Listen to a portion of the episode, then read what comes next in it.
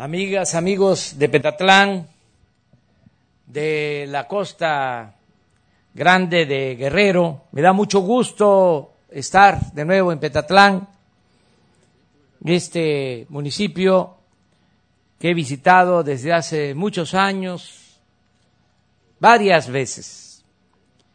Ahora estamos en Petatlán para evaluar el programa Sembrando Vida es eh, un programa excepcional, extraordinario. Es eh, un programa que tiene un efecto multiplicador. Se apoya al campo, se cultiva la tierra, se siembra, en especial árboles frutales, maderables, se protege el medio ambiente y se generan empleos. ¿Qué más se puede pedir de un programa? Por eso estamos muy contentos de que desde el inicio del gobierno se haya iniciado, se haya comenzado este programa. Ahora, a dos años, como aquí se informó, ya se están plantando árboles en más de un millón de hectáreas. Eso es muy importante todo el país, en 20 estados, un millón de hectáreas que están cultivando un poco más de 400 mil sembradores, ejidatarios, pequeños propietarios, comuneros. Los más de 400 mil sembradores que se tienen en la actualidad y que están cultivando sus propias parcelas reciben mensualmente un apoyo. Vamos a decir un jornal de cinco mil pesos mensuales. Esto tiene que dar frutos y yo espero que se vean los resultados antes de que concluya nuestro gobierno. Y se puede lograr porque comenzamos, repito, a tiempo y porque todavía nos faltan poco más de tres años. Y si sembramos coco o sembramos mango o sembramos naranja o limón, eh, podemos en el 2024 estar cosechando, aún iniciando en este año. Y tenemos que hacerlo de esa manera y me dirijo a todos los sembradores de México, que no se pierda la oportunidad que no se deje pasar el tiempo. Mientras estemos, no van a faltar los recursos. Mes con mes van a estar recibiendo el apoyo hasta el 2024. Pero, ¿qué sucedería? Toco madera. Si terminamos llega un nuevo gobierno y ya cancela el apoyo. Y no se aprovechó el tiempo. No sembramos, no cultivamos la tierra, dejamos pasar una oportunidad. Por eso debemos de aplicarnos, como aquí se mencionó lo expresó Josué ahora que nos explicaba cómo están elaborando el fertilizante orgánico y sus viveros. Decía que hay que pensar en las nuevas generaciones. Lo mismo acaba de sostener el gobernador Héctor Astudillo. Pensar en lo que vamos a heredar a nuestros hijos, a nuestros nietos. Y qué mejor que heredarles una parcela cultivada de coco, de mango. Ya es una forma de obtener un ingreso, de tener un sustento. Y también, como lo mencionó el ciudadano gobernador, ¿por qué sembrar la marihuana, la amapola, si se puede sembrar el maíz, el frijol, si podemos sembrar árboles frutales, árboles maderables, ahora que se tiene este apoyo. En el caso de Guerrero son 50 mil hectáreas que se están trabajando y hay 20 mil sembradores. Pero en este estado que merece todo nuestro apoyo, por muchas razones. Voy a dar una, dos. ¿Por qué Guerrero merece una atención especial? Dos ejemplos. Primero, porque no se podría saber ni escribir la historia de México sin la participación de los guerrerenses en las luchas de transformación. Los guerrerenses estuvieron siempre en la vanguardia, adelante, en todos los movimientos de transformación nacional. Gracias a ellos se logra la independencia, gracias a ellos se logra el movimiento de reforma, gracias a ellos se consuma la revolución. Entonces, es un pueblo con mucha historia o con mucha historia de lucha.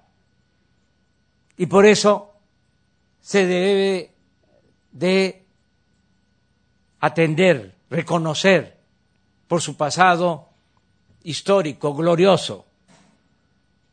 Y lo otro que también es fundamental es que este Estado es de los más abandonados, con más pobreza, con más marginación. Me duele decirlo. Es de los estados con más desnutrición, por no usar la palabra hambre. Por eso tenemos que seguir apoyando a Guerrero. Atender a todos, escuchar a todos, respetar a todos, pero darle preferencia a la gente humilde, primero los pobres. Eso es lo que se tiene que seguir aplicando en Guerrero.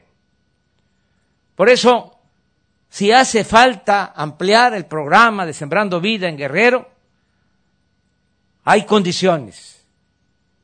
Ofrezco que podemos ampliarlo para que esos ejidos a los que hace referencia el ciudadano gobernador, ese mirador en la sierra, pueda tener eh, la posibilidad de contar con este programa, que se aplique en todas las regiones de Guerrero. Porque hay también otra circunstancia que es importante tener presente. Ahora, desgraciadamente, ya hay un giro, ya no eh, se consume tanto o no se demanda tanto de la marihuana y de la amapola. Ahora están siendo utilizadas más drogas sintéticas, que son de lo más nocivo que puede haber. Esa materia prima, el fentanilo, que se utiliza en laboratorios para crear esa droga, se trae de Asia. Nosotros tenemos que tener eso presente, que hay muchos que por la necesidad, porque no tuvieron opciones alternativas, se dedicaban al cultivo de la marihuana, de la amapola. Hay que buscar opciones que el campesino, el productor, repito, siembre para producir alimentos, para producir vida, que no se ve obligado a la siembra de enervantes, de droga. Por eso, repito, aquí en Guerrero no hay límite, para decirlo con más claridad, en cuanto a la aplicación del programa Sembrando Vida. Pero tenemos que apurarnos y tiene que ser este año, porque ya se pasa el tiempo. Nosotros ya estamos eh, pensando en terminar obras, porque no vamos a estar iniciando obras que no se van a poder concluir. No queremos heredar obras en proceso como nos tocó recibir a nosotros muchas obras inconclusas. De modo que hay que aplicarnos y, repito, hago el llamado a los sembradores para aprovechar la oportunidad que se tiene un gobierno del pueblo para el pueblo y con el pueblo. Ya nosotros vamos a ver de dónde ampliamos el presupuesto. Siempre hay, siempre y cuando no se permita la corrupción. Imagínense nada más lo que nos vamos a ahorrar ahora que vamos a revisar los contratos de los reclusorios que se privatizaron ocho reclusorios privatizados donde hay doce mil reclusos, pero hay que pagar dieciséis mil millones de pesos al año por mantener esos reclusorios. Para tener una idea de lo que significa esta erogación, la vacuna que se está comprando para aplicarse a todos los mexicanos de manera universal, gratuita, va a significar una inversión de 32 mil millones. Y el año pasado tuvimos que pagar por los ocho reclusorios 16 mil millones. Por cada recluso, por cada persona en prisión, 3.500 pesos diarios. Claro que fue un atraco, un abuso. Y vamos a revisar esos contratos. Y ahí vamos a ahorrar. ¿Y para qué se va a utilizar ese dinero que vamos a ahorrar? Pues para apoyar estos programas, para eh, seguir ayudando a la gente en todo lo que podamos. Me da mucho gusto estar aquí en Petatlán, repito, conozco Petatlán pues de hace más de 30 años, porque nos llevó mucho tiempo esta lucha. Mucha gente de Petatlán, de todos estos pueblos han luchado para hacer realidad la justicia, la democracia. Por eso no vamos a fallarle al pueblo. Nunca, jamás. Me da mucho gusto eh, compartir este evento, esta reunión con el gobernador Héctor Astudillo, con quien hemos llevado muy buena relación, porque tenemos que unirnos en bien del pueblo, tenemos que tener altura de miras. El partido, como su nombre lo indica, es una parte, gobierno es todo, es atender a todos y garantizar las libertades para que cualquier ciudadano pueda participar libremente en el partido que más le importe, le convenga, de acuerdo a su manera de pensar, de acuerdo a su criterio. Libertad completa. Y no condicionar los apoyos a la militancia a un determinado partido. No, el presupuesto es de todos, el presupuesto es público, no es un presupuesto partidista, es un presupuesto para todos los mexicanos, sin distinción, sin discriminación.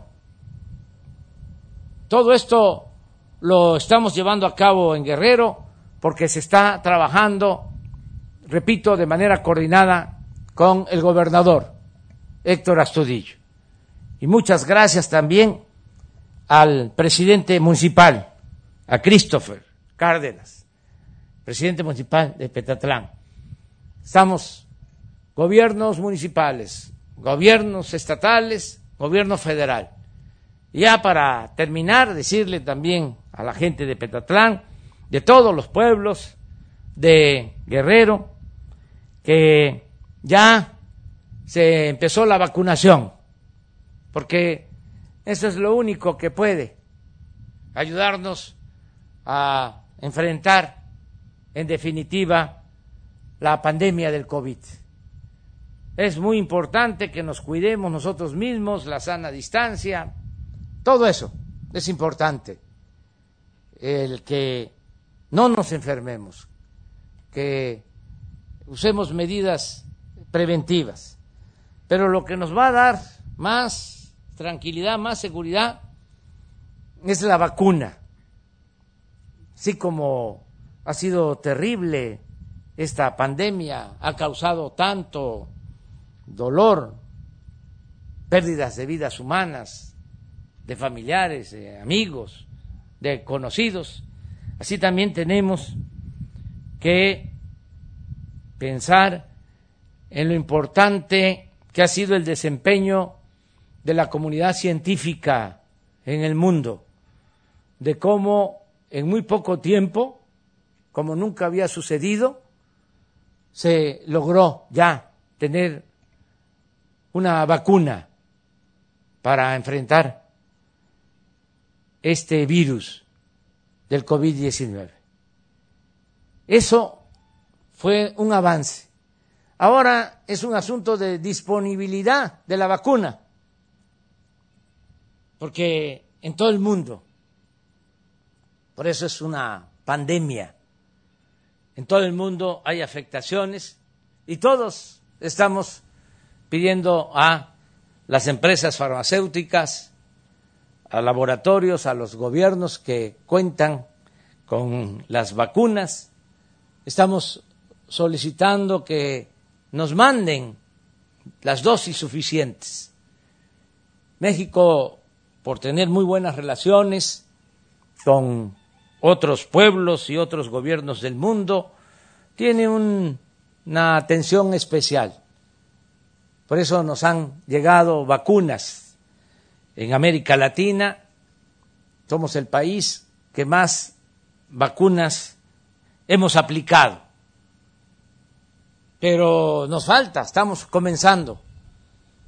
Y empezamos con la vacuna Pfizer, pero ya pronto vamos a tener disponibilidad de otras vacunas.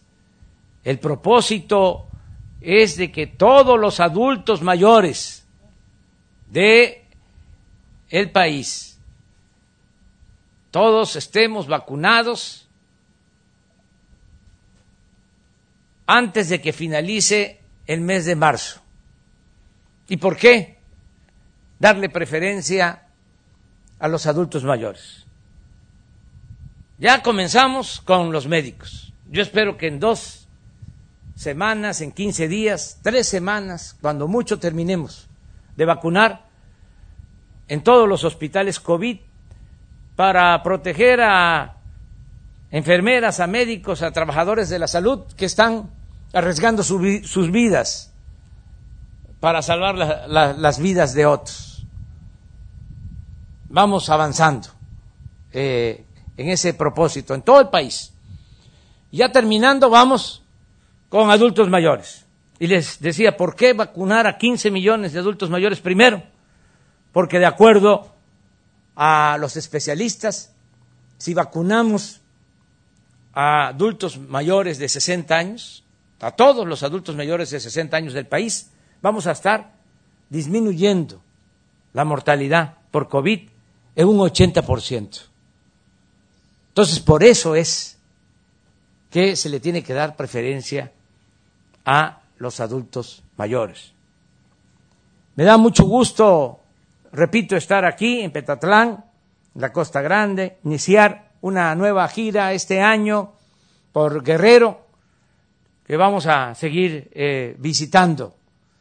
Vamos a estar en Guerrero hoy, mañana, aquí en la Costa Grande, y también vamos a Tierra Colorada mañana para inaugurar precisamente una escuela de medicina, de formación de médicos, porque también se está avanzando mucho en el terreno educativo. Una de las desgracias que dejó de manifiesto eh, de manifiesto esta pandemia es de que en México no tenemos los médicos suficientes ni los especialistas que necesitamos.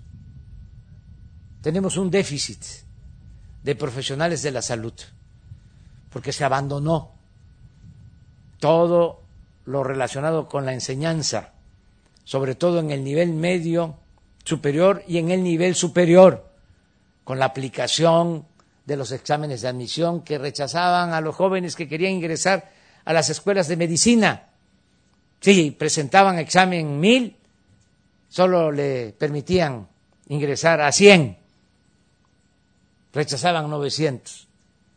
Ahora viene la pandemia, no tenemos médicos. Ahora que se han incrementado casos en la Ciudad de México, acabamos de convertir un nuevo hospital del ISTE para atender enfermos de COVID, de 300 camas, equipado completamente. Pero nos llevó tres meses conseguir los médicos para eh, operar el hospital, para que funcionara el hospital. Entonces, por eso tenemos que impulsar mucho la educación escuelas de medicina en eh, las universidades públicas gratuitas del sistema Benito Juárez y también que todos los médicos que quieran hacer especialidad tengan posibilidad de hacerlo. Ya estamos aumentando al doble el número de becas para especialidades. Y si eh, quieren irse al extranjero a hacer una especialidad, van a contar también con becas. Es un plan para que tengamos los médicos que se necesitan para curar a nuestro pueblo. Muchas gracias de todo corazón eh, por estar escuchándonos, viéndonos. Gracias, muchas gracias.